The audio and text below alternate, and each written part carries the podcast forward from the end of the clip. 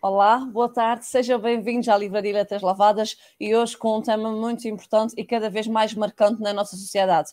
Hoje vamos falar de ansiedade com a doutora Rosa Basto, que é um prazer termos aqui e queremos mesmo que pense se já começou a viver. Comece a viver agora, não perca esta nossa conversa e perceba porque é que a ansiedade deve e consegue sair das nossas vidas.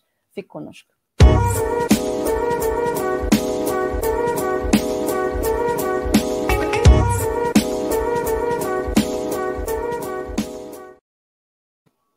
Olá, Rosa, boa tarde. Olá, viva Patrícia, muito boa tarde e também muito boa tarde para as pessoas que estão uh, a ouvir-nos e a ver-nos. É um Exatamente. gosto estar aqui.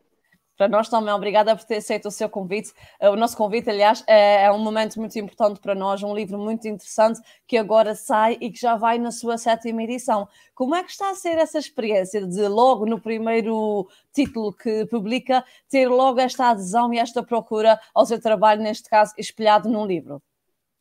Eu, eu, quando comecei a escrever o livro, não imaginava que ia vender assim tanto logo no primeiro livro. Aliás, uma pessoa que, que ainda não se tinha iniciado na escrita, hum, pensa sempre, tem sempre aquela expectativa do que é que será, como é que vai ser, será que vai ser vendido bem, as pessoas vão ter claro. procura.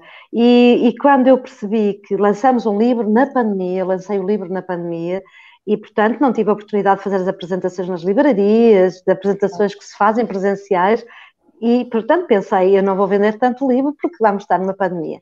Pelo Exato. contrário, e foi muito curioso, porque quando o livro foi lançado em junho, uh, provisoriamente foi ainda em junho, depois em julho é que o livro começou mesmo a ser lançado. Exato. E mal o livro começou a ser lançado, eu tive muita gente uh, a comprá-lo rapidamente, porque o tema foi um tema que foi aliciante e, infelizmente, pelo que está a passar no mundo e no nosso país, uh, a ansiedade aumentou e, portanto, foi uma resposta muito boa para as pessoas poderem terem algum apoio para poderem ajudar-se de alguma forma, para quem não pode fazer terapia, e ter um livro que vai ajudar a pessoa a fazer a mudança, para deixar de ser ansiosa e permitir ser calminha. Portanto, foi uma boa experiência, é um best-seller e eu estou Sim. muito contente com isso.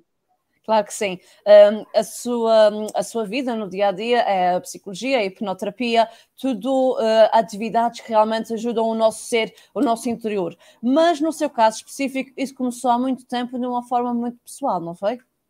Foi, Patrícia. Eu, antes de ser, de me formar em psicologia e antes de ser hipnoterapeuta, eu uh, era decoradora de interiores, está isso está no livro, e era uma pessoa que me apaixonava por ajudar as pessoas a porem as casas bonitas.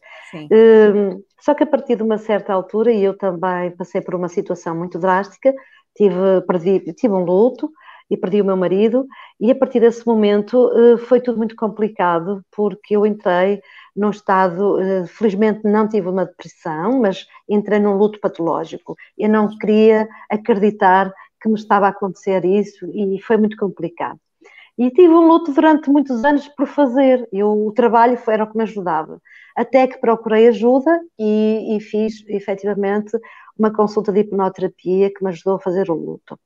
A partir daí, o luto uh, foi resolvido e eu pensei, mas esta, esta técnica é fabulosa, ajudar as pessoas a renascer e a poderem viver a vida, porque isto de trabalharmos, eu dedicava a minha vida ao trabalho para esquecer a dor, uh, dedicarmos a fazer outras coisas para não, não, para não podermos viver a vida feliz não é bom.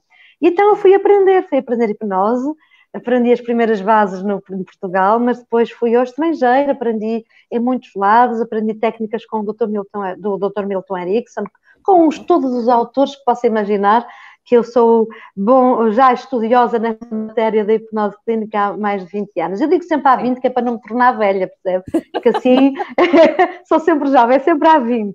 Ah, se calhar já passou mais de 20. Mas, Mas o que é bem, certo. Está Pronto, ficámos por aqui, sabe? Eu, eu, eu comecei a estudar tá hipnose aos 15, aos 15. Pronto, e então eu comecei a minha vida uh, a dedicar-me a este estudo e, claro, não podia ficar só com a hipnose clínica, fui tirar um curso de psicologia para ter as bases da saúde mental, Exato. para poder aplicar esta técnica. A partir daí não quis fazer outra coisa, já tinha, era muito bem sucedida na, na decoração, mas vendi tudo que, estava, que tinha a ver com a decoração de interiores e comecei a dedicar-me uh, à terapia e a fazer aquilo uh, que uh, me fizeram comigo. Ao longo de muitos anos, eu criei o meu próprio protocolo. A terapia que eu aplico tem um protocolo específico, onde uma das técnicas, que é a técnica base, digamos assim, é a hipnose clínica. Mas o método de trabalho é uma que tem um, um, protocolo integrativo, ou seja, temos uma metodologia integrativa, ou seja, eu misturo várias fontes de conhecimento e integro essas técnicas todas que dá este resultado. E pronto, e foi assim a minha carreira, e já lá vão muitos anos, criei o protocolo e depois tive muito, graças a Deus, muito sucesso. Fui para Lisboa, abri a clínica, tenho uma no Porto, tenho outra em Leiria, estamos a pensar, se não fosse a pandemia já tínhamos outras e gostaria um dia de estar aí com uma clínica nos Açores, quem sabe. Sim, Temos é muitos, muitos pacientes que vêm dos Açores até ao continente para procurarem as nossas clínicas, graças a Deus. É o protocolo diamante, não é? É o protocolo diamante. E a Patrícia pergunta assim, mas porquê que se lembraram de dar Deste o nome, nome. Diamante? Eu, no outro dia, quando estava a dar entrevista ao, ao, ao, Rui, ao Rui Maria Pego, e ele dizia na rádio comercial, ele perguntava, mas porquê que é diamante? Não pode ser outro Sim. metal qualquer, outro diamante, outra pedra qualquer. É Sim. um diamante por um motivo muito simples. É uma metáfora. Na altura que eu estava a pensar que nome é que eu hei de dar ao meu protocolo, podia ser RB, podia ser RB de Rosa Basto, podia claro. ser outro nome qualquer.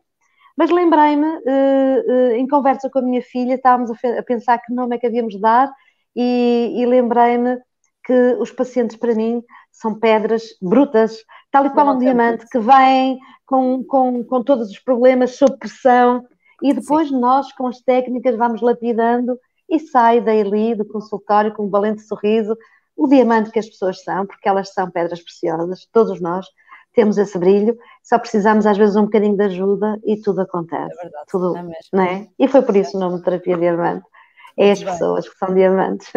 É verdade, diamantes em bruto que precisam de ser trabalhados e, e conquistados para uma vida melhor, sem dúvida. Sem uh, dúvida. Como disse bem, a hipnose clínica é uma paixão. Uh, de uma forma resumida, queria que nos dissesse também como é que a encontramos no seu livro e que tipo de exercício uh, nos apresenta para que realmente consigamos viver melhor connosco próprios e com quem está à nossa volta.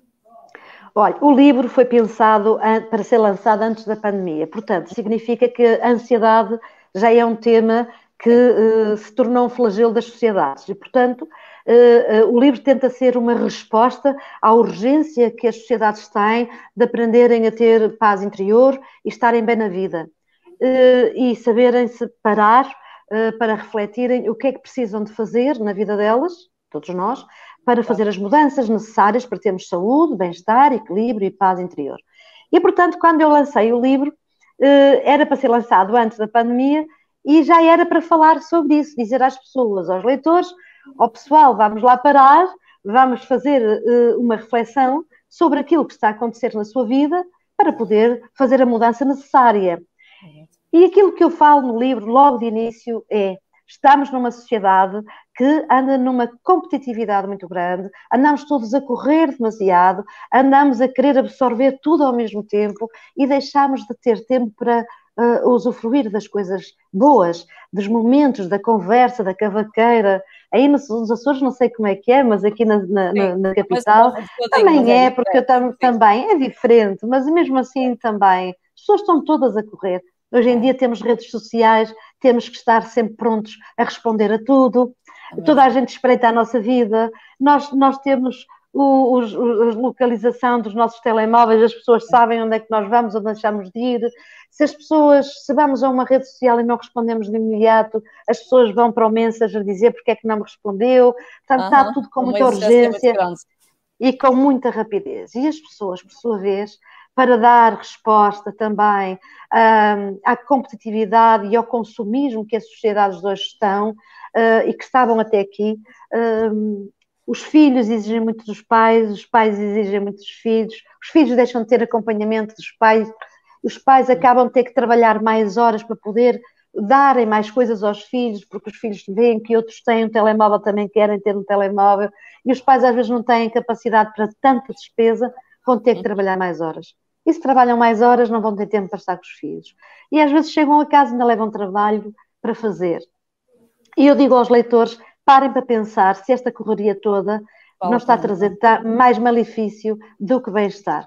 E, portanto, é uma reflexão para parar. Depois, o livro faz essa reflexão, depois, o livro fala sobre exercícios para fazer a mudança. Sim. Se as pessoas já estão com muita ansiedade, e nós aqui, Patrícia, devemos dizer às pessoas que nos estão a ver e a ouvir que há vários tipos de ansiedade. A ansiedade, pronto, todos nós somos um pouco ansiosos porque a vida nos obriga a fazer muitas coisas e em 24 horas queremos fazer às vezes o que se faz em 48, não é? Hum, e fazemos, fazemos, fazemos, até que chega um ponto que. Tínhamos que querer mais. fazíamos, fazíamos um dia o que se faz em 72. E, portanto, o livro vai dizer então, para aconselhar a pessoa, num convite de eu dizer às pessoas: venha daí comigo, porque agora eu vou ser a sua terapeuta e vou ajudar. Sim. E começámos logo pelos exercícios de respiração. Eu tenho aqui o livro comigo, e, e começámos logo por exercícios de respiração.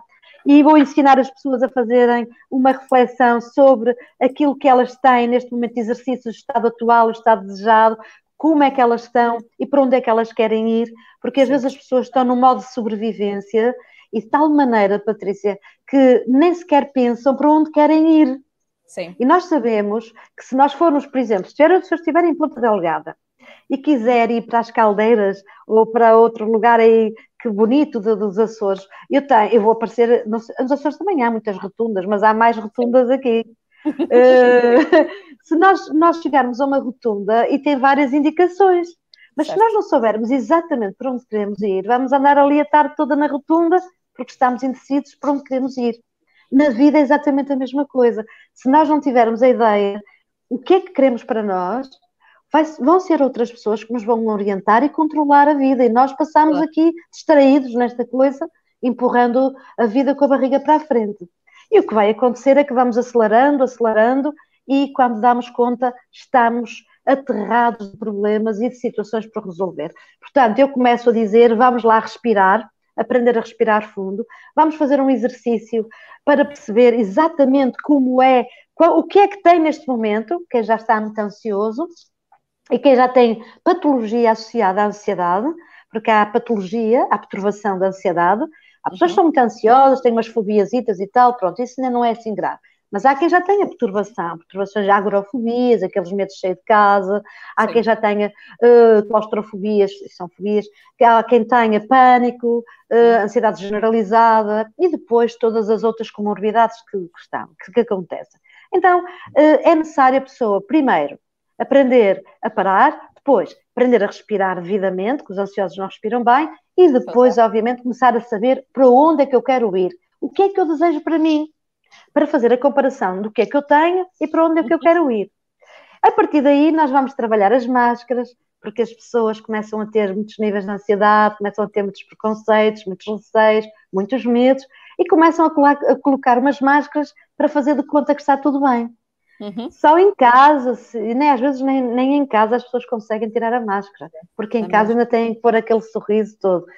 Mas a máscara nos deixa ser verdadeiramente o que nós precisamos de ser e nos apresentarmos aos outros. Então eu faço um exercício de reflexão e também para saber quais as máscaras que está a usar e está a encobrir a sua própria essência e não está a apresentar-se.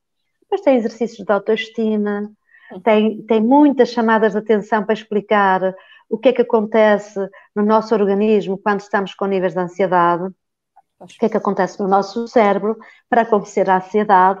Tem casos clínicos que eu acompanhei na minha rúbrica da televisão, em que levei muitos casos, e também outros casos que eu acompanhei no consultório, para as pessoas se reverem e perceberem que têm solução e que, que, que às vezes claro. pensam que já está tão mal e que podem ter solução e sair disso. Portanto, o livro vai buscar uh, muitos aspectos, depois tem também exercícios de auto-hipnose, de meditação, uhum. tem vários exercícios para trabalhar as fobias, está carregadinho de exercícios para ajudar as pessoas. E, portanto, o livro é um convite para a pessoa perceber o que é que eu estou a fazer à minha vida e porque é que eu mantenho isto porque é que Sim. eu não faço a minha, não faço a minha mudança? E, e, e vai por aí fora. Claro. Uh, não sei se quer que eu diga mais alguma coisa, que eu tenho sempre eu... muito para dizer. Ah, mas depois não deixo falar. Não, não tem problema, nós estamos aqui muito, muito mais para ouvi-la. Temos aqui algumas pessoas que estão a desejar-lhe boa tarde, como o Hugo Martins, a Fátima Amaral, a Úrsula Chaveiro, o Celestino Martins, a Isabel Jorge, e temos uma pergunta. A Ana Cláudia Boa. Oliveira pergunta: se a ansiedade que sofremos for culpa da sociedade, as coisas não irão melhorar então. Cada vez mais, cada vez mais à competição e desassossego. Vem ao encontro do que estávamos a falar agora, não é? Sim, mas a ansiedade não tem a ver com a culpa da sociedade. Se eu disse, se eu dei a entender isso, não foi isso que eu quis dizer. Não, a pergunta, ansiedade... veio, antes. A pergunta veio antes. Ah, eu ainda okay. não, tinha, não queria interrompê-la, por isso não tinha ainda introduzido a questão. Boa. A culpa não é da sociedade. A ansiedade leva-nos a estados de ansiedade. Se nós estivermos bem, eh, se nós estivermos equilibrados, a sociedade pode nos pressionar e nós dizemos stop aí, vamos com calma, eu faço a minha medida, faço com calma e faço é o que isso. eu posso. O problema das ansiosos, e para a Ana Cláudia, que fez uma pergunta pertinente e muito bem, uh, tem a ver mais com as nossas vivências, com aquilo que nós vivemos na nossa vida. E sabemos que muitas pessoas, infelizmente, tiveram infâncias complicadas, tiveram muitas instabilidades, tiveram figuras de vinculação, figuras significativas, eh, nomeadamente os pais, os avós e outros significativos, que eh, não lhes deram estabilidade. Então essas pessoas têm falta de proteção. Ao longo da vida, elas vão crescendo sem os reforços e sem os recursos necessários para poderem ter uma vida pautada por essa paz interior. Porque se as coisas más vierem de fora, se nós estivermos completas e bem cá dentro, nós podemos nos equilibrar e, e fazer stops e não deixar que nos afete. O problema é quando nós já estamos com traumas, com bloqueios, com situações de muita pressão, com problemas de, de, por exemplo, de um luto como eu tive, que não soube dar a volta naquela altura até pedir ajuda, ou quando passamos por um divórcio, ou, nomeadamente morrer alguém, um divórcio, eh, uma perda de emprego, eh, uma depressão depois de um parto, ou porque a pessoa passou por uma situação muito complicada, de choque e deprimiu. Se elas não tiverem essas ajudas, o organismo e o nosso pensamento vai ficar negativo. E as pessoas ficam frustradas, depois de ficar frustradas, ficam ansiosas. Uhum. E se bem que as vivências são importantes para desenvolver, têm uma causa importante para desenvolver a ansiedade, nós também sabemos que depois as pessoas mantêm-se num pensamento negativo que vai ajudar com que essa ansiedade apareça. E nós sabemos que a ansiedade é medo, é medo ter medo. No fundo, nós sabemos que a ansiedade é um bem necessário porque nós todos precisamos ter uma ansiedade funcional. Ou seja, é. se eu for para um exame, eu preciso me preparar e fico um bocadinho inquieta, que é para eu me preparar para fazer o exame. Se eu claro. tiver que fazer uma entrevista, eu já, já me preparo, não, me, não, me, preparo porque já estou para aqui habituada a fazer entrevistas. Mas se fosse a primeira vez, teria que me claro. preparar um bocadinho, se calhar ficava um bocadinho nervosa, porque Sim. teria que me preparar. E essa ansiedade chama-se ansiedade funcional. Quando as pessoas veem perigo em tudo e associam o se, e se eu vou para ali vai-me acontecer alguma coisa, e se eu não me saio bem, e se eu vou falhar, e se as pessoas não gostarem de mim, e se as pessoas me rejeitarem. Este tipo de conversa interior que as pessoas muitas vezes usam, o que vai acontecer é que a pessoa começa a ver perigo e problema mesmo sem ele existir. E o que é que acontece no nosso cérebro? Diz no livro, muito bem explicado, e as pessoas depois podem podem ver isto mais, mais esclarecido. Mas o que é que acontece no nosso cérebro? Os nossos pensamentos entram, o nosso cérebro vai criar substâncias químicas para dizer prepara-te porque vem aí um perigo e vai libertar noradrenalina, que é a substância do medo. Por outro lado, as nossas adrenais vão libertar adrenalina, que é aqui no fundo das nossas costas, perto dos rins. Vai libertar adrenalina. E o que vai acontecer é que o corpo fica mais rápido, Uhum. O, todo o organismo fica mais acelerado para poder lutar ou fugir. Só que se não houver realmente perigo, o corpo está sempre em alerta. E se estiver sempre em alerta, está sempre com substâncias nefastas ao organismo. E isso vai trazer muitas doenças. E o que eu digo no livro é: vamos lá aprender a fazer os exercícios que são aqui para deixarem de ser pessoas ansiosas, porque o perigo não está sempre a acontecer, certo? Às vezes o, preço, o, o perigo é imaginário. Os medos, a maior parte deles são imaginários.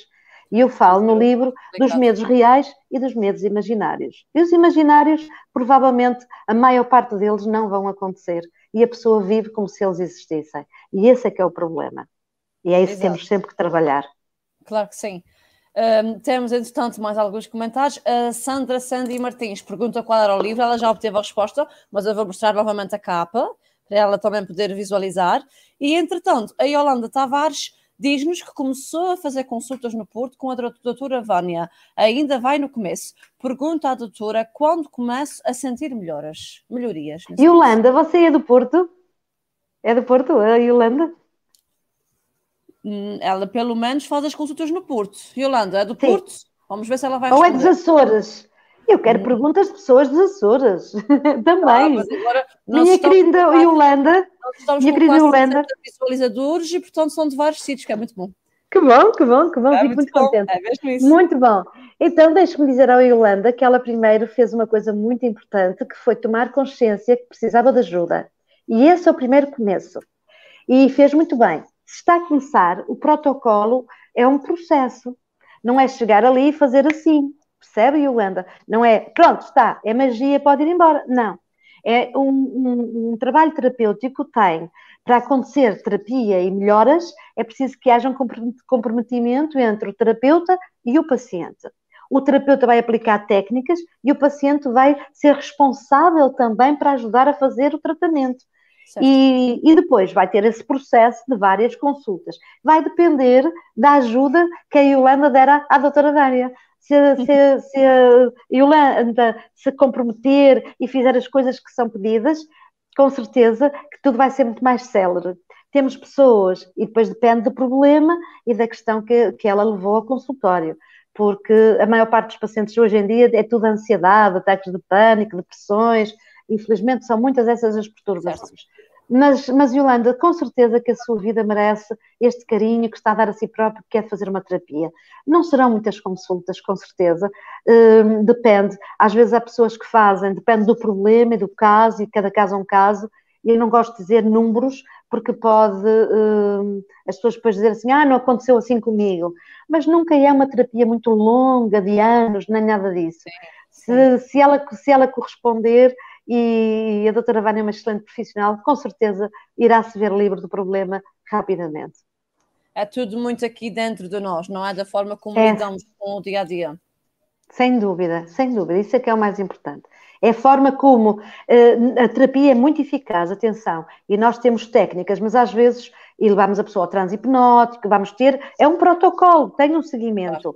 Às vezes as pessoas falham, às, podem falhar às consultas, não levar direitinho e o terapeuta aí já não pode fazer nada. Mas se levarem tudo direitinho, fizerem tudo certinho, tenho a certeza que vai ter um, um bom resultado e daqui a algum tempo está-se a rir de tudo aquilo que estava a incomodá-la antes e estará Sim. feliz da vida. Confio, Yolanda, que vai correr bem, está bem entregue. A Yolanda é assim do Porto, ela já respondeu. E, entretanto, há, há, mais uma pergunta, novamente da Ana Cláudia Oliveira. Ela pergunta como saber se o medo é imaginário ou não? É que os medos provocados pela ansiedade parecem bem reais. Aí temos que ler pois. também um livro para descobrir, não é? Olha, vou... como é que disse, Patrícia? Temos que ler também um livro para descobrir, não é? Sim, sim, também é importante ler um livro, mas eu vou esclarecer que assim vão ter mais vontade de ler o livro. Sim, o livro fala, e, oh, oh, Ana Cláudia, o livro vai explicar tintim por tintim. Mas deixe-me dizer-lhe o seguinte: uh, a imaginação é tudo. E nós, os seres humanos, temos uma capacidade de imaginar terrível, para o bem e para o mal. O nosso cérebro não tem mesmo capacidade de perceber o que é verdade e o que é, o que é mentira. O nosso cérebro é o nosso melhor amigo para as coisas boas e para as coisas más. Imagine, se você estiver todos os dias a dizer assim, eh, eu não presto para nada, ninguém gosta de mim, eu se calhar vou para ali, para aquele emprego e as pessoas vão me fazer a folha, não vão, vão, vão andar atrás de mim, vão ver os meus erros, ou eu vou falhar, consistentemente a dizer isto, o nosso cérebro, se ouvir sempre a mesma conversa, vai acreditar. E a pessoa começa a ter esse pensamento e depois vai ter uma coisa que se chama comportamento associado ao pensamento e vai se comportar com medo. E quando se comporta com medo, vai começar a pensar, se calhar eu amanhã vou e eu vou ter e as pessoas vão me tratar mal. Então ela vai mais fechada, com receio de que os outros lhe possam dizer alguma coisa. Sim. Isto começa a ser um ciclo vicioso. E o que vai acontecer é que a imaginação vai criando cenários para alimentar esse medo ou para tentar fazer uma perspectiva do que vem a seguir. E os, os ansiosos fazem muito isso. Prevêem, estão sempre lá no futuro a ver, ai, o que é que me vai acontecer, se calhar vai-me acontecer isso. Não sossegam e não vivem o presente. Então imaginam uma realidade que pode não acontecer.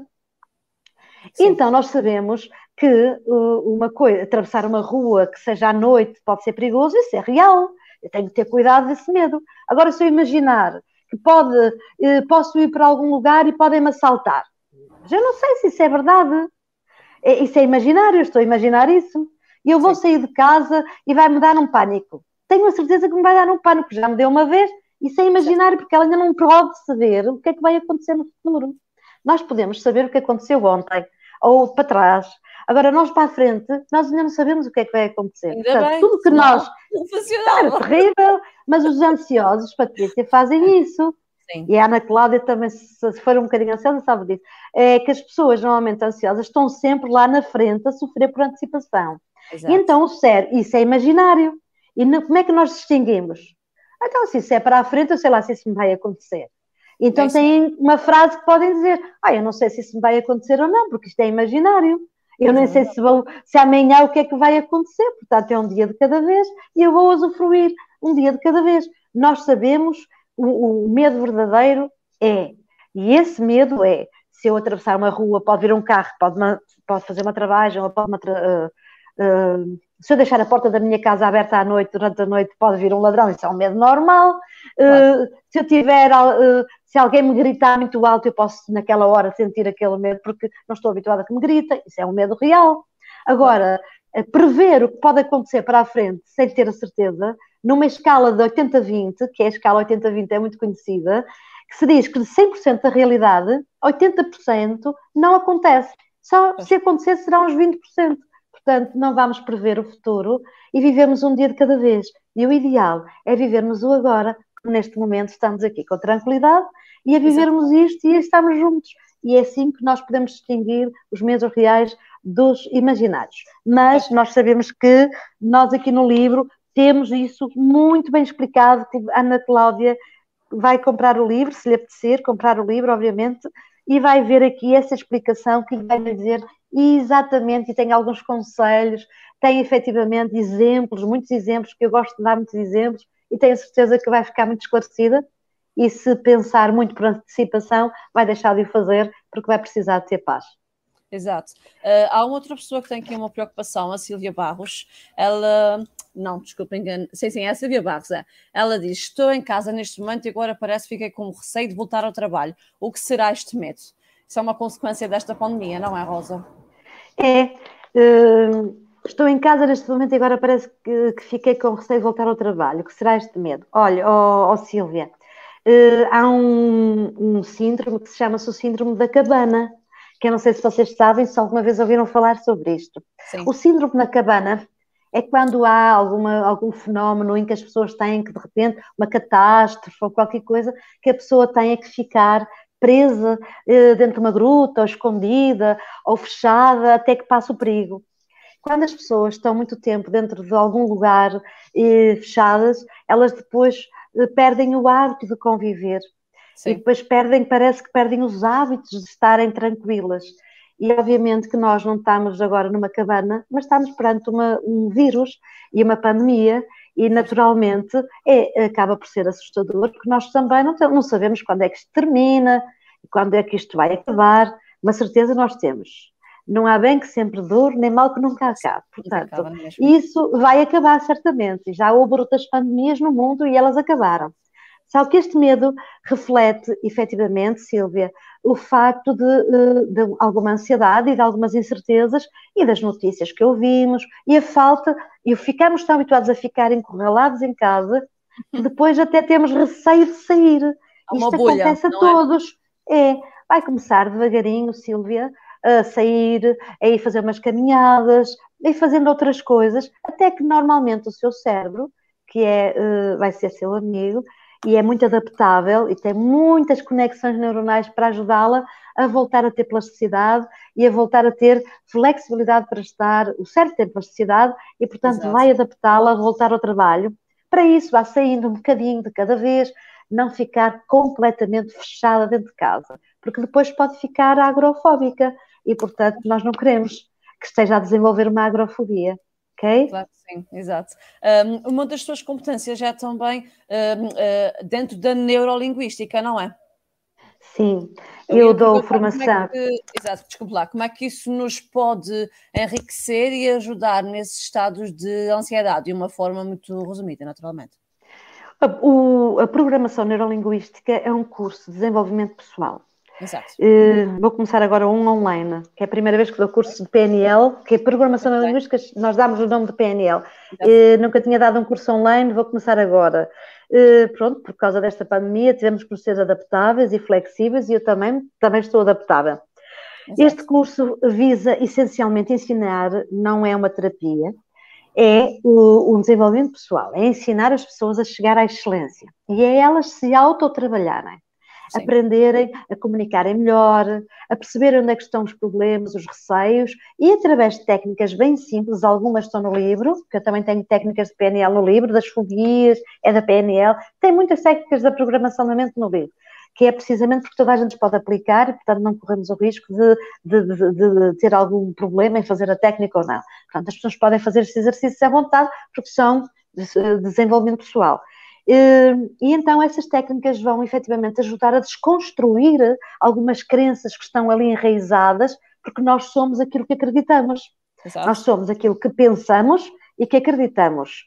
E nós tornamos-nos no futuro aquilo que nós temos hábito de pensar. Se eu pensar toda a vida que não tenho valor nenhum e que, que tenho medo da vida, eu vou acreditar nisso e a minha crença vai sustentar essa, essa, esse medo e eu vou para o futuro achar que isso vai ser sempre como vai acompanhar. Portanto, trabalhamos as crenças com as técnicas da programação neurolinguística, trabalhamos a forma de criar rapport, empatia, a forma de nos libertarmos de medos que estão guardados na nossa mente e como é que nós podemos desmontar isso, as âncoras, que são aquelas, uh, aquelas uh, situações que ficam ancoradas dentro de nós, às palavras que nós gravamos e que nunca as esquecemos, como é que nós podemos libertar isso? Portanto, é um curso que qualquer pessoa pode fazer, não tem problema nenhum, não precisa ter, ser psicólogo, nem ser da área da saúde, qualquer pessoa Exato. pode fazer e pode fazer esses exercícios consigo mesmo para libertar uh, questões que estejam mal resolvidas, desde que ainda não seja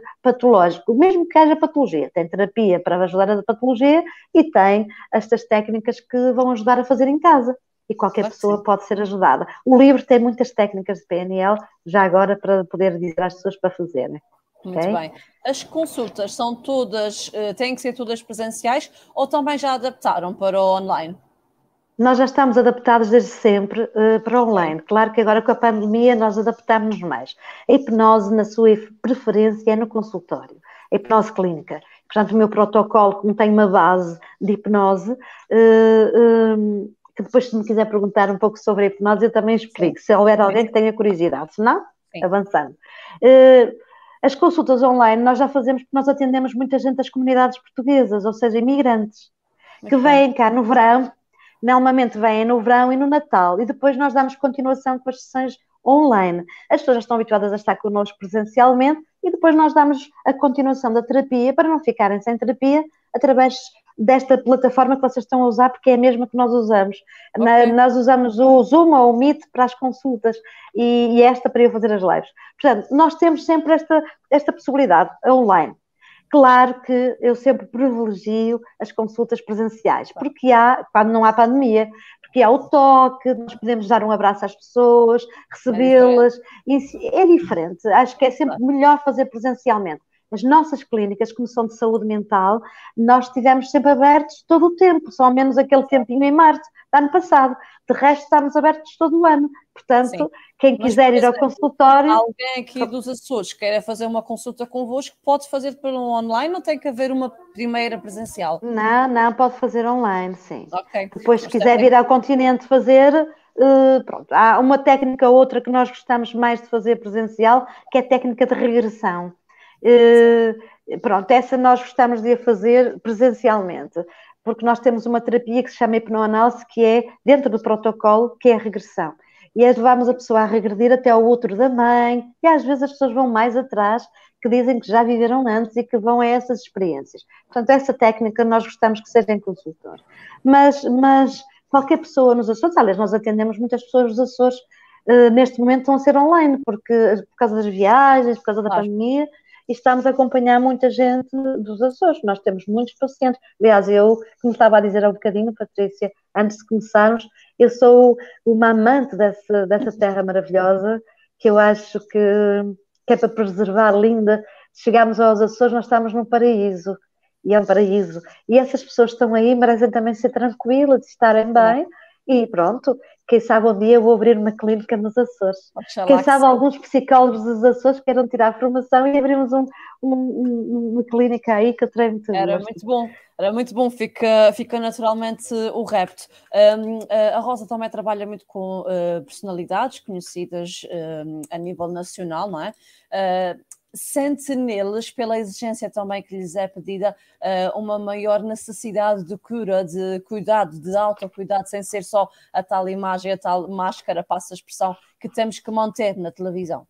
Por exemplo, na televisão. Eh, eu acho que nós, seres humanos, somos todos pessoas somos seres humanos. E, portanto, mesmo esses que estão todos os dias a sorrir e todos esses que têm que mostrar a máscara que está sempre tudo bem, que são apresentadores, que são atores, eles Sim. têm que pôr esse lado porque é a profissão deles. Não vão para lá com cara de choro porque não é isso que é, que é exigido e lhes é pedido. Mas eles, obviamente, também têm histórias de vida, também têm perdas, também têm lutos, também têm divórcios, também têm uh, acontecimentos e depressões na vida deles, têm histórias e choques e traumas. Portanto, eles também precisam de ser trabalhados e tratados como toda a gente. E é necessário, não só eles, como toda a gente, aprender a tirar as suas máscaras. E, portanto, esses eh, nós precisamos, eles tomam consciência disso.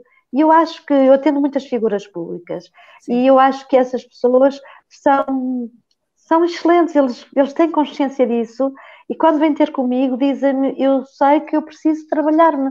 Eu acho que até vêm mais preparados para fazer o tratamento que, que muitas das vezes outras pessoas porque eles têm consciência do esforço que têm que fazer uh, para estar sempre bem dispostos e alegres. Portanto, essas pessoas também têm, são ajudadas e eu tenho ajudado, graças a Deus, muitas. Acho que o país inteiro já passou pela minha clínica, todos, todos os empregos e classes, toda a gente. É hipnoterapeuta dos portugueses, não é assim que é conhecido? É Esse foi dado no, foi o nome que me deram e eu é acho muito, muito carinhoso de me chamarem hipnoterapeutas portugueses. Escrevo, escrevo, escrevi durante muitos anos na, na revista Zen uhum. Eh, e, e, fui intitulada de hipnoterapeutas portugueses e depois fiquei também na televisão na rúbrica de hipnoterapeutas portugueses e agora fiquei dos portugueses, dos alemães, dos franceses, dos nossos imigrantes, de quem precisar de ajuda nós cá estamos para ajudar as pessoas. E também é? na televisão fazia o programa, no programa A Tarde é Sua, também tinha lá a sua rubrica. Um, como é que era este contacto, ser psicóloga através da televisão, que pronto, na altura não era tão hábito como agora se faz tudo no, no digital, não é? Uh, o que é que mais Sim. a marcava neste contato que as pessoas tinham consigo naquela rubrica especificamente? Eu já, eu, eu, sou, eu sabes, já trabalho há muitos anos e eu Sim. sou licenciada em Psicologia, mas eu, particularmente, eu, eu não, não, não pratico Psicologia, eu okay. pratico o meu protocolo. Os meus profissionais que trabalham comigo, esses sim, são psicólogos clínicos, mas todos eles praticam o meu protocolo. Eu é que sou a única que, embora licenciada em Psicologia, só exerço o meu protocolo, que é a minha paixão. E, portanto, quando eu tive a rúbrica, eu fui convidada para fazer a rúbrica e, e, foi um desafio muito grande para mim, porque uma coisa é estarmos em consultório, outra claro. coisa é estarmos com câmaras e em direto. Uh, se acontecer alguma coisa em direto, não há forma de voltar atrás. Pois não. Uma vez na porque... internet ou na televisão, para sempre, e pronto. Eu já lhe conto um episódio engraçado que aconteceu okay, na televisão. Okay. então, essa foi uma grande experiência e um grande desafio. Primeiro, porque as pessoas mandavam as cartas, os e-mails para a televisão, não era eu que escolhia os casos, e, e, a televisão selecionava as histórias que achavam que eram interessantes para levar à televisão. Muitas das vezes eu trabalhei muitas fobias em televisão, mas em consultório não são as fobias o que mais nos procuram, medo de cão, de gato, de nanã. Isso também nos procuram, mas as perturbações mais sérias é que são procuradas nas clínicas. Porque as pessoas com medo de um cão, com medo de um gato, ainda conseguem desenrascar-se. Claustrofobia Sim. já não, porque impedem muito a vida delas, de cães e de gatos também, porque se a pessoa tiver medo a um cão, não anda na rua sossegada. Sim. Porque já não atravessa a rua, porque vê um cão e fica em pânico. Portanto, o que parece normal para, para mim ou para outras pessoas que não têm essas fobias, não é necessariamente normal e tranquilizador para quem tem a fobia. Fobia é muito eh, impedidor de, ser, de estarem tranquilo. Então, eu trabalhei desde fobias e casos que eles escolhiam de, de, de ansiedade generalizada, de traumas, de perdas, de lutos, enfim, de, de, emagrecimento, enfim, eu trabalhei um pouco de tudo, levamos anorexia, levamos, olha, muitos casos, foram centenas e centenas que eu estive cinco anos e tal na televisão com essa rúbrica. E, e, terminou agora porque o, programa da Fátima terminou Exato. e, portanto, agora novos desafios vêm aí e outras coisas para eu abraçar. Hum, mas a experiência era esta: nós levávamos as pessoas e as pessoas, quando iam à televisão, já estavam trabalhadas no meu consultório. Nós não fazemos a cura uh, ou o trabalho terapêutico em cinco minutos, como eu demonstrava ali, porque claro isso não sim. é. Não, e eu sempre disse com a Fátima, dizia sempre: Fátima, vamos dizer às pessoas que não é tipo assim, está às cinco minutos, está tudo curado. Não. Primeiro, o que nós fazemos é equilibrar as pessoas e as pessoas se autocuram. Depois, uh, aquilo que eu fazia era receber as pessoas no meu consultório, fazia as técnicas, gravavam uma técnicazinha lá um bocadinho, porque tudo o resto era na confidência e na, no, no, resguardo de um consultório. O que era contado na televisão era a história que elas enviavam, mas depois na, na própria consulta havia um ou outro pormenor que aparecia que as pessoas não queriam levar à televisão, com, que queriam que fosse mais privado e ficava nessa privacidade. Depois, no, na, quando chegávamos à televisão, isto é que foi o meu grande desafio, porque eu não sou atriz, nunca fui pessoa da televisão e realmente, de repente, em direto, pôr uma pessoa em transe. Mas o que acontece é que quando as pessoas já estão habituadas a nós, à nossa voz e a fazer as técnicas no consultório, as pessoas aprendem a conectarem-se com o seu interior e aprendem a entrar em rapport, que é assim que se diz, com a minha voz. Ou seja, a minha voz a qualquer lado que eu vou, por causa da rubrica, as pessoas conhecem-me, mesmo de máscara. Dizem, ah, a doutora Rosa não é daquele programa, não é? Pois, porque a voz ficou muito marcante. A minha Sim. voz é, é, o, minha, é meu, o meu cartão de visita. Então, quando eu chegava ao programa, dizia, tínhamos uma, um, eu tinha uma âncora, que era pedir para olharem para mim fixamente, eu pedia para fechar os olhos e usava umas palavras certas que já estavam habituadas no consultório em que nós chamamos uma, uma, uma sugestão pós-hipnótica. Quando chegava lá, as pessoas, eu dizia aquela frase, fechava os olhos e elas entravam no processo, porque já estavam preparadas antes para Sim. depois chegar a esse momento. Pessoas que são muito ansiosas e vão à consulta uh, precisam ser treinadas a entrar nesses estados. Uh, mas toda a gente entra nesse estado e é muito agradável, devo dizer, entrar num estado uh, de transe hipnótico porque Sim. quando entramos num. Já, já experimentou, Patrícia? Não, eu estava a pensar, já fiz meditação e consegui realmente uh, desligar-me de, do que estava à minha Pronto. volta, porque também sou uma pessoa ligada, assim, um bocadinho acelerada, um bocadinho ansiosa, admito, e às vezes eu fazia, fazia muitas vezes, fazia reiki durante muito tempo, depois eh, houve uma interrupção por falta de, de tempo, literalmente, eu ia lhe perguntar isso, uh, de que forma o transe hipnótico é tão mais profundo do que uma meditação reikiana, por exemplo? Não comparando, porque são uh, coisas diferentes, não é? São coisas diferentes, mas as pessoas, quando, entram, quando estão no Reiki, podem entrar em auto-hipnose. Isso é saber, Depende. não é? Posso. Sim, elas entram em auto-hipnose. Quem faz meditação entra em auto-hipnose, porque ela. Certo, okay. O que é que é a hipnose? Para as pessoas perceberem Sim, aí em casa. A, isso. a hipnose, a hipnose é um estado focalizado de atenção. Okay. É um estado interno. Quando nós estamos a, a, a, pensar em algo que nos é muito importante, ou numa emoção que seja forte e intensa, nós deixamos de dar importância a tudo a tudo à volta e estamos a vivenciar aquilo. Nós aí estamos em transe. Agora, o que nós fazemos, terapeutas, é levar esse estado a prolongar-se mais no tempo. Eu vou-lhe dar um exemplo e as pessoas estão-nos a ver e a ouvir. Por exemplo, quando nós vamos na, na estrada e a, a Patrícia conduz, um, é um dos meus traumas. Ah, pronto, então a gente vai trabalhar isso. A gente vai trabalhar. Que raio de pergunta, que raio de pergunta lhe fui fazer? Valha-me Deus. Estou cheia, estou cheia. Tenho a carta há bastante tempo, carta de condução, mas é aquelas então, coisas pronto. Está prometido, está prometido quando for aos Açores que nós vamos trabalhar isso.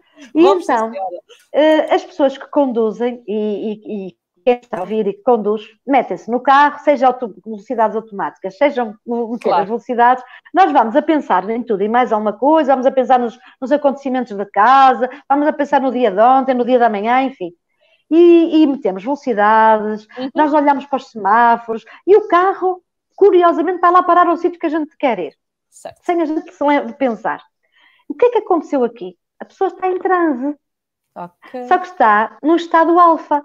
Uh, porque é, deixou de estar uh, a pensar em tudo e mais alguma coisa, a pensar no carro, vai ter que meter essa velocidade. Quando a gente tira a carta, tem que pensar, ai, agora vou meter a velocidade, Sim. agora tenho que olhar para o semáforo, ai, agora deixa-me ver isto. Quando temos prática, nós já fazemos isso tudo de forma automática. É como se tivéssemos aqui um piloto automático. Então, isso é considerado um transe natural. Também, quando lemos um livro apaixonante, um livro que nos absorve, nós esquecemos de tudo que está à volta e estamos absorvidos no livro. Uh, eu lembro-me uma vez que li um livro que se chamava O Perfume, nunca mais me esqueço. O livro, Sim. o autor falava muito dos cheiros, dos olfatos, e eu envolvi-me tanto naquela leitura que eu, eu, eu, passei a noite toda acordada a ler aquele livro. E, e eu nem me tive sono para ler, e eu também sou assim, é. quando gosto muito, vou ler. Já tive pessoas que me disseram o mesmo, olha, gostei tanto de ler o seu livro, tive que o ler todo. Depois, tipo, tirar uns apontamentos e fazer aquilo a segunda vez. Então, quando nós estamos absorvidos no estado focalizado de atenção, nós entramos em transe. E a hipnose não é nada mais, nada menos do que isso. É um estado natural que todas as pessoas sabem fazer e que sabem entrar. E quando nós levamos o paciente a entrar nesse estado apropriado, que Sim. é um estado interno, nós temos acesso à mente inconsciente, que nós dizemos, os profissionais desta área, dizemos que é o reservatório de todas as experiências vividas. E quando estamos assim mais ansiosos, em vigília, nós podemos até nem lembrar de algumas coisas. Mas quando nós estamos a, num terreno mais fértil, em que a mente está mais aquieta, com mais aquietude, eh, mais aquieta, mais tranquila, ela vai permitir que o terreno fique mais lavrado e que nós possamos ir lá ao fundo, tirar algumas raízes. E as pessoas lembram-se de algumas situações que naturalmente às vezes até nem se lembrariam e é fabuloso. Esta técnica é fabulosa e ajuda muito a fazer terapia, porque uma coisa é a hipnose, outra Sim. coisa é a hipnose com terapia. As pessoas sabem fazer hipnose, mas não são hipnoterapeutas. É okay. É preciso saber fazer terapia com. A hipnose, é só para, a hipnose é só para levar a pessoa a um estado. Certo. Um estado tranquilo, um estado bom, um estado sereno. E para trabalhar a ansiedade não há nada melhor do que estas técnicas, porque nós relaxamos uma pessoa em dois a três minutos. E, obviamente, certo. se fosse na, na, na, psicologia convencional, com todo o respeito que tenho por essas técnicas também, demora muito tempo. Sim. E nós conseguimos levar a pessoa a ficar sereninha em tanto pouco tempo. Ora, o cérebro, cérebro quando está num estado ansioso, passados uns minutos está muito relaxado, aqui dentro há uma coisa que acontece, que é assim, que é que aconteceu aqui que de repente deixou de, de cair umas substâncias más para Sim. cair umas substâncias boas que se chama serotonina. Sim. Quando nós estamos mais tranquilos, mais serenos, mais em paz, em vez de estar a cair aquelas substâncias más que nos deixam com medo, pelo contrário, entram umas substâncias boas que se chama serotonina e que durante o transe hipnótico, essas substâncias mais saudáveis eh, são produzidas no organismo. Ora, o nosso cérebro vai perceber e vai gostar muito disso. Claro. E eu digo às pessoas que estão em casa que não se preocupem por toda a gente ainda entrar. Sabem porquê? Porque o nosso cérebro tem uma coisa fantástica, que é o princípio do prazer, que é a busca do prazer e a fuga dor.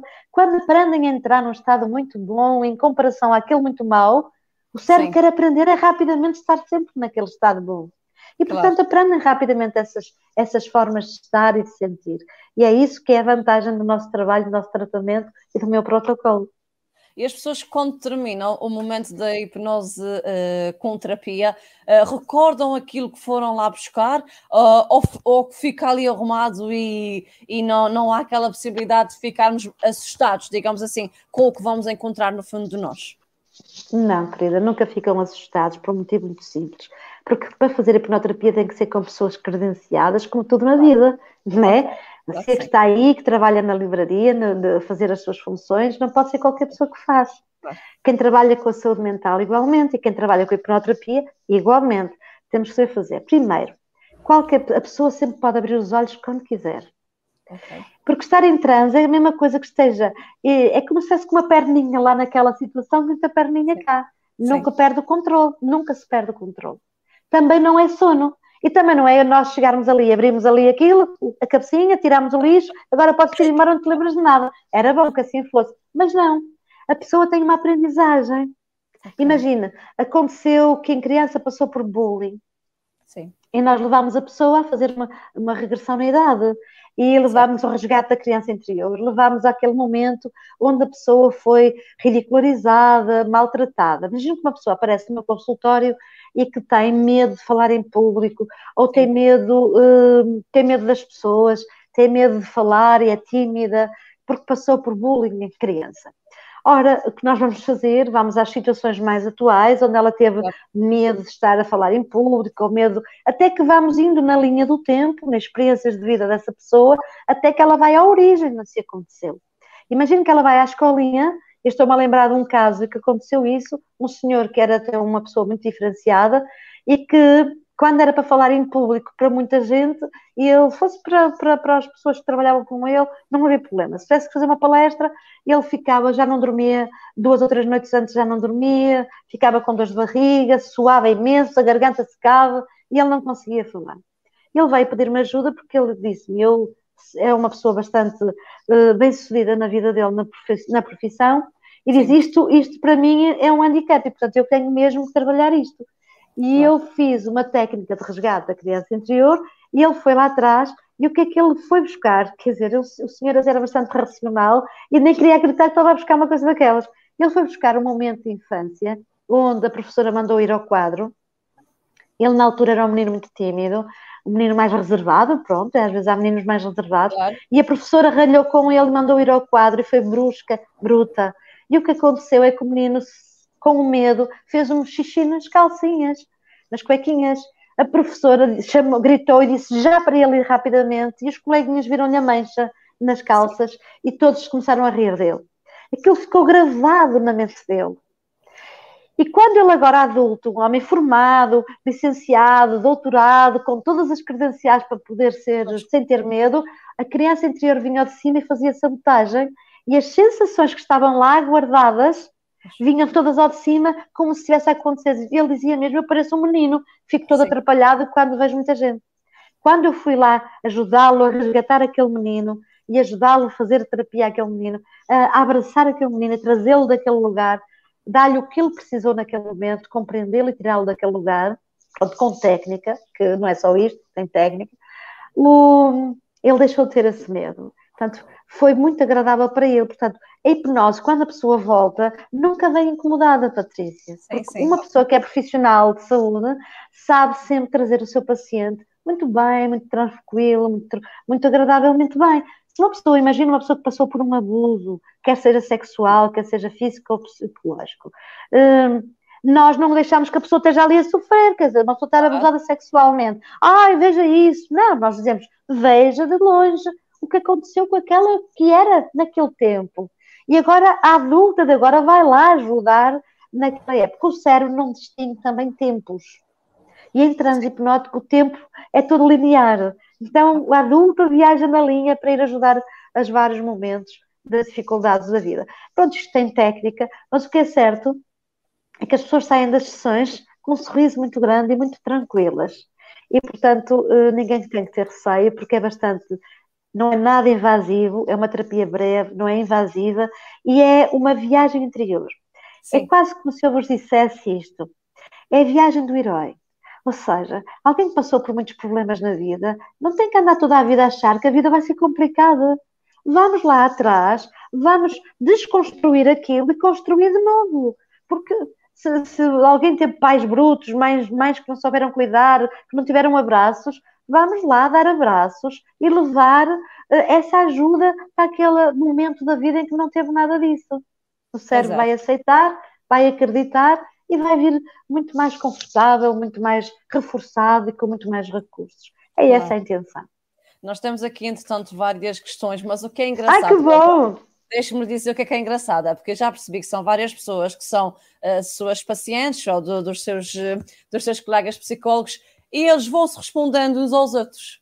um faz uma pergunta, que... o outro diz sim, é normal, também me aconteceu. E isso é tão interessante, perceber essa interação. Eu acho que, sinceramente, sinceramente, o que me parece é que a ligação que cada clínica faz uh, acaba por ser mesmo só uma e eles estão todos aqui no, numa ligação muito importante. Por exemplo, a Yolanda Tavares diz que fiz as consultas online, mas não fiquei inconsciente, apenas calma, é normal. E o Hugo Martins entra e responde: sim, é normal, ninguém fica inconsciente, antes pelo contrário. E isso vai tudo ao encontro, ao encontro do que a Rosa está a dizer. É muito bonito. Sim, porque as pessoas às vezes vão com uma expectativa, Patrícia, de que vão desligar. Exato. Mas não, elas são, elas fazem parte deste processo, portanto, elas não desligam. E, e, e, e se a Yolanda, se quiser, eh, quando quiser e puder fazer consultas presenciais, ótimo, porque nós estamos a trabalhar com todas as, as proteções, as claro. máscaras são das mais exigentes, nós temos toda a higienização, temos tudo, não há pessoas nas salas de espera, acumuladas, nada disso, portanto é tudo muito higiênico, tudo muito, com muita segurança. E, e vai experimentar presencialmente, porque nós presencialmente sempre podemos fazer mais. As pessoas não perdem a consciência, porque só há duas, há, há três formas de perder a consciência. Quando as pessoas são anestesiadas, Certo. Quando as pessoas desmaiam ou quando as pessoas morrem. Ninguém morre, ninguém desmaia, ninguém está com anestesia. Portanto, as pessoas estão conscientes, porque a hipnose é um estado ampliado de consciência. Só que a Muito pessoa bem. fica mais interna, mas a, a consciência fica mais ampliada, sente mais as coisas, fica mais calma. E eu e Yolanda, com certeza, com mais sessões, que eu não sei quantas sessões ela fez, com mais sessões, vai também criar mais rapport com a terapeuta e vai aprofundando o transe. Há pessoas claro. que na primeira sessão entram profundamente em transe, que até falam, sim. até lhes custa a falar, porque sim, aprofundam sim. muito, porque há três níveis de transe, há o alfa, o teta e o delta. O delta é um, é um que quase nunca ninguém entra, que é muito profundo, mas há pessoas que entram nesse transe, que nem, nem ouvimos. Eu lembro uma vez que fui aos Açores, nessa tal clínica, e atendi uma senhora que... Uh, que entrou profundamente em transe, mas tão profundo, tão profundo, que eu queria ouvi-la falar e ela falava, e eu, ai, eu não estou a perceber nada do que ela dizia agora. Eu, quando fui aos Açores, há muitos anos, e eu não estou a falar estas últimas vezes que fui aos Açores. Primeira vez que fui aos Açores foi há 20 e tal anos.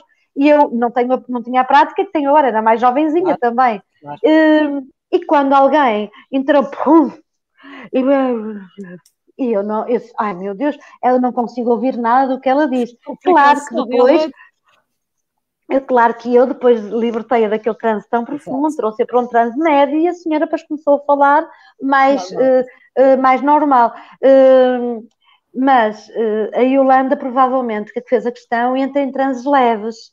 Não quer dizer que ela não possa vir a ter, a ter transes mais profundos, pode vir sim, mas tem a mente dela que ser treinada. Pois Nós não somos todos iguais. Tempo, não é? Sim, por exemplo, essa senhora aí nos Açores que eu estou a dar o exemplo, foi isso. Uh, ela, ela, ela entrou muito profundo, mas eu tive, ou tenho outras pessoas mais ansiosas que são capazes de estar sempre a mexer-se no cadeirão, Sim. fazem resistências. E Exato. nós temos técnica para derrubar as resistências. Porque pois. nós, quando levamos a pessoa a um estado de paz e de calma e mais interno, nós só queremos o que as pessoas querem, que é o bem-estar delas e por isso nós levámos-las muito tranquilamente, até que às vezes as pessoas quando acabam o tratamento, nós ensinámos-las depois em casa a trabalhar a auto-hipnose.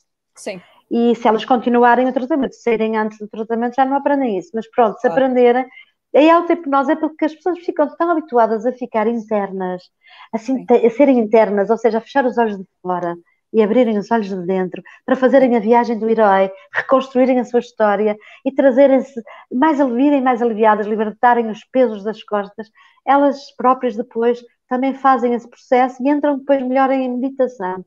Porque há Sim. pessoas que têm muita dificuldade de fazer meditação também, não é? Porque não conseguem abstrair-se. A hipnose e a auto-hipnose depois ajuda também a pessoa a se abstrair. Ao fim e ao cabo, o mais importante talvez é nós termos uma regularidade de idas, por exemplo, ao psicólogo ou ao terapeuta, tal como vamos a uma consulta de rotina, a um dentista, não é? Para que o nosso interior se mantenha sempre autocuidado. É, será assim? É mesmo, Patrícia, as pessoas sabem, parece que nem é um tabu da saúde pois. mental. As pessoas, quando é têm isso. uma dor, vão rapidamente, vão, mas as pessoas têm muita tendência para remediar. Em vez de irem uh, tratar para prevenir, vão para remediar. Só vão Sim. ao médico quando está muitas dores, ou quando tem alguma coisa que não tem forças, ou que tem muito cansaço, ou quando está alguma coisa já muito mal, vão ao médico e o médico tem que dar muitos medicamentos, porque está em descompensação. Acontece mesmo com a psiquiatria. As pessoas, quando já vão com uma perturbação muito grande, vêm ter connosco com crise de pânico, claro que no início o médico já prescreveu um, ansiolítico e um SOS, claro. que é para claro. a pessoa estar descompensada.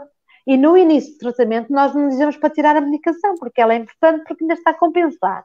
Depois, okay. com a psicoterapia que vamos fazendo, depois é retirado pelo médico o fármaco e, e, a pessoa já não precisa do medicamento. Há pessoas, por a sua própria genética, precisarão sempre de ter um bocadinho de medicamento, mas certo. ainda bem que existem os medicamentos.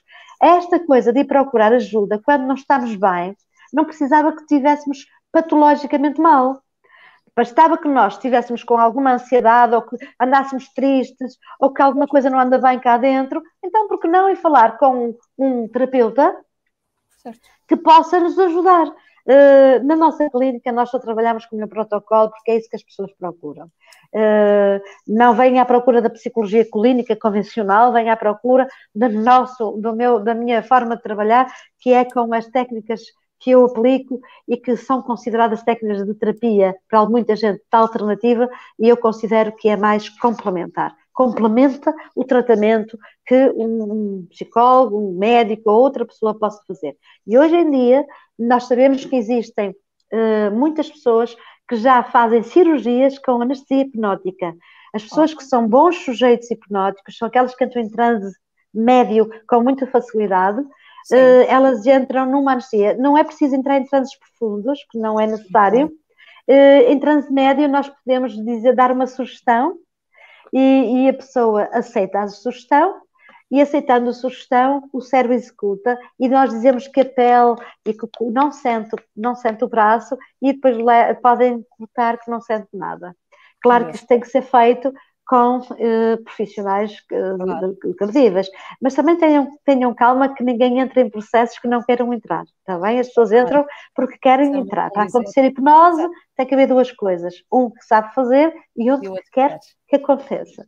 Pronto. O Hospital Santa Maria de Lisboa já tem uma unidade onde se aplica a hipnose para anestesia, para os queimados, para, os queimados é, é, muito doloroso, então em transe hipnótica eles fazem melhor os exercícios de movimentos que a pele está muito dura e para tornar, com as sugestões que nós damos, a pele fica mais, dizemos que a pele está mais molinha, está mais elástica, Sim. então eles já levantam mais os braços ou as pernas onde estão queimados. Portanto, tem sido muito bom, uh, a hipnose tem tido esse caminho muito bom e eu acho que com a minha rúbrica levantei também mais a ponta do véu. E acredito que o livro, que não trata, não estou aqui a falar só de hipnose, não, no, no livro claro. nós falamos de técnicas de desenvolvimento pessoal, onde as pessoas podem, com toda a certeza, encontrar exercícios que não têm que ser especialistas em hipnose nem coisa nenhuma. Claro. Uh, tem técnicas para fazer exercícios de relaxamento, exercícios para trabalhar fobias, exercícios para fazer as mudanças interiores, aconselhamentos, tem, tem, tem muitos, muita coisa que podem fazer e podem ser ajudados. E claro. olha, Patrícia, para lhe dizer também, eu sei, estou a falar se calhar muito, corte-me. Quando for para me calar, corte-me. Uh, tenho aqui, tenho recebido muita gente, que eu, graças a Deus, tenho muitas pessoas que me seguem, e estas pessoas queridas que das minhas clínicas estão aqui também a acompanhar esta conversa.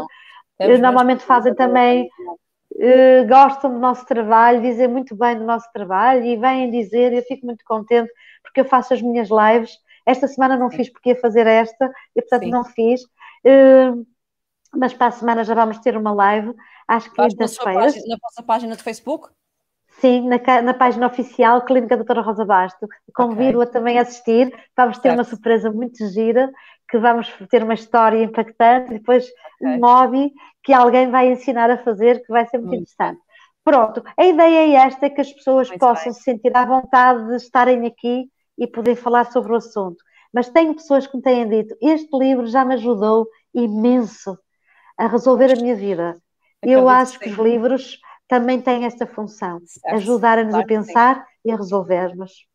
Claro que sim, nós estamos a caminhar para o final. Uh, Rosa, deixe-me dizer que esta foi, uh, este foi o episódio do A Conversa, que demorou mais tempo e que se nós quiséssemos, quer a Rosa, quer aqui ao nosso lado da livraria, teríamos muito mais tempo de conversa, mais visualizadores e mais tempo de conversa. Eu acho que isso significa muito. Deixa de ouvir. Quer dizer que as pessoas estão sedentas desse tipo de, de informação têm mesmo que fazer a mudança na sua vida e pelo que eu percebo, a técnica da da doutora Rosa Bastos é ideal para isso. Eu fiquei também muito tentada porque eh, naturalmente todos nós hoje vivemos em estados de ansiedade muito grandes e como disse, com exigências muito, muito específicas. Por isso, eh, todas as palavras que aqui foram deixadas remetiam sempre para a gratidão, para o apreço pelo seu trabalho, pela satisfação por descobrir aquilo que as vossas clínicas fazem. Eu espero mesmo, mesmo, mesmo, de fundo de coração, que abram uma clínica uh, em São Miguel, porque eu serei cliente, de certeza.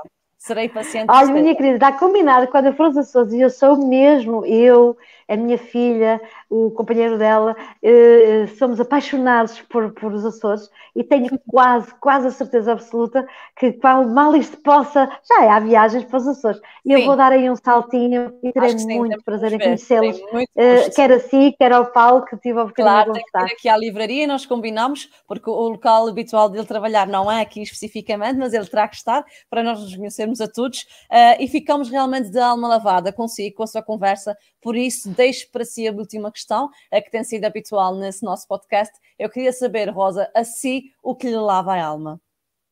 A mim, que me lava a alma é ver pessoas felizes. É quando vejo cada pessoa que está comigo com um sorriso e que, e que digam esta frase: valeu a pena eu pensar é. em mim e cuidar de mim. É e eu vá, fico de alma lavada com isso. Muito bem. Fecho com, com uma mensagem do Arsénio Nikis, que está em Moçambique, já perguntou anteriormente onde é que se comprava o livro, já lhe responderam também, e ele diz que passou tão rápido, foi mesmo uma hora que pareceu, que pareceu uh, meia hora. Muito obrigada, Rosa, foi um gosto imenso. Estamos muito gratos por tudo o que partilhou connosco e por este seu livro que vai já para a sétima edição e que esperamos nós continuar. Não, já, já vai para a oitava. Agora vai para a oitava, eu tenho a sexta ainda. Vamos esperar que seja uma, uma rampa de lançamento e que venham muitos mais. Muito obrigada a todos. Quer deixar mais alguma frase, Rosa? Uma última mensagem? Quero dizer a todos, a vocês que me convidaram, muito obrigada, e quero dizer a todas as pessoas que nos acompanham nas lives e que acompanham o meu trabalho, muito obrigada. E estamos juntos por si e estaremos aqui a dar o nosso melhor, eu e as minhas equipas nas minhas clínicas. Então, um beijinho muito grande e que tenham um excelente fim de semana com muita paz e muita tranquilidade. E para os Açores, um abraço com muito carinho. E até à próxima. Obrigada, Rosa. O símbolo que uh, nestes comentários desta conversa mais apareceu foi o símbolo da gratidão. A todos vós agradecemos, pedimos que sejam felizes, que não deixem a ansiedade viver no vosso coração mais do que o suficiente e do que o necessário e não se esqueçam, literalmente, comecem a viver agora. Obrigada e até à próxima. Até à próxima. Adeus, boa tarde. Adeus, boa tarde.